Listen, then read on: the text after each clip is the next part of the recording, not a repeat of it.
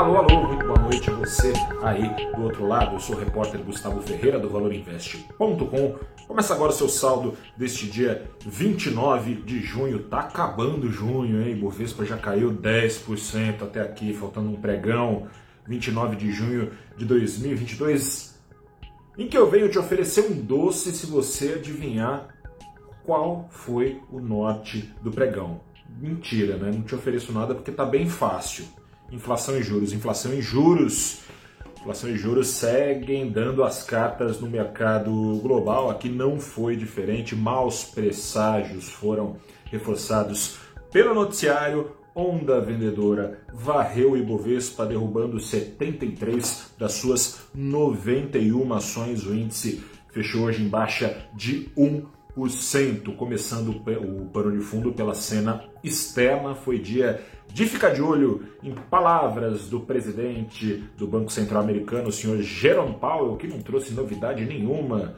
E as notícias repetidas não foram lá alvissareiras, de acordo com ele, que teve reunido com seus colegas banqueiros centrais, pecar por excesso na luta contra a inflação, pecar por excesso, de acordo com as suas indicações, não será problema. Powell reforçou que os juros americanos vão subir aceleradamente até um ponto em que passarão a jogar contra o consumo, contra o crescimento da maior economia do mundo, ainda mais. Ele disse que dessa forma, um pouso suave, aí palavras dele, um pouso suave é improvável a maior economia do mundo, trocando em miúdos os juros que lá hoje variam entre 1,5% e 1,75%, rapidamente devem subir para além dos 2,5%. Não se admire você aí do outro lado se nas futuras reuniões de juros nos Estados Unidos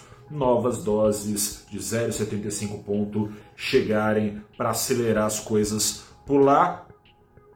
Powell pintou um cenário de recessão de fato nos Estados Unidos em 2023, já no começo, haver, no entanto, a depender do ritmo da inflação, qual o tamanho necessário dessa recessão para puxar rapidamente a inflação nos Estados Unidos para baixo. É o que pretende Jerome Powell depois de pecar por letargia, né, que é pecar por excesso.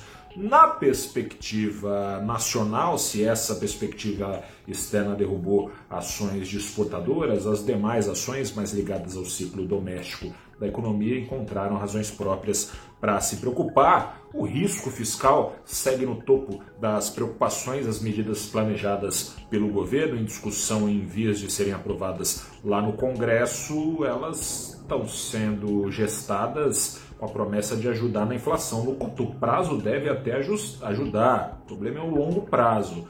No curto prazo até dezembro vai ter imposto cortado aí nos combustíveis, talvez deve caminhar assim, né?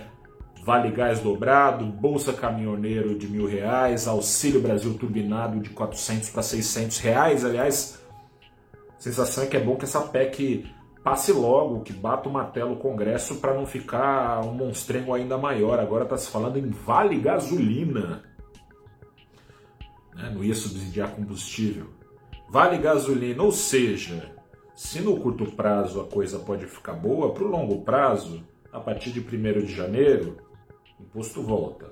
A partir de 1 de janeiro não tem Vale Gás dobrado, não tem Auxílio Brasil de 600, volta para 400, não tem Bolsa Caminhoneiro, não teria aí esse Vale Gasolina.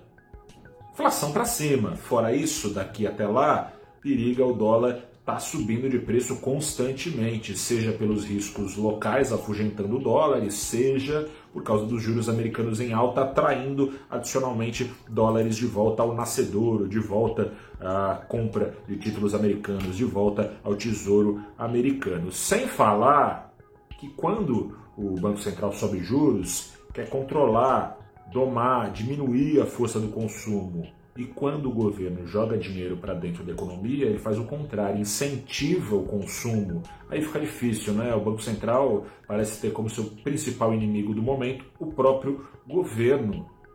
Haja Selic, com a Selic, ao menos uma boa notícia, com a Selic tendo fim de linha em agosto colocado em xeque, mais juros podem aumentar, é, de, aumentar o diferencial de juros do Brasil, enquanto os Estados Unidos sobem também os seus. É bom correr atrás. Com isso, mais dólares podem ficar por aqui. Hoje teve uma correção, foi uma correção técnica, né? Dólar fechando numa queda de pouco mais de 1% aos R$ 5,19, bem distantemente da faixa ali dos 4,60 a 4,80 que se jurava de pé junto entre os mais otimistas do mercado que o câmbio passará, passaria a flutuar com tranquilidade. Não está sendo assim, os riscos estão por aí.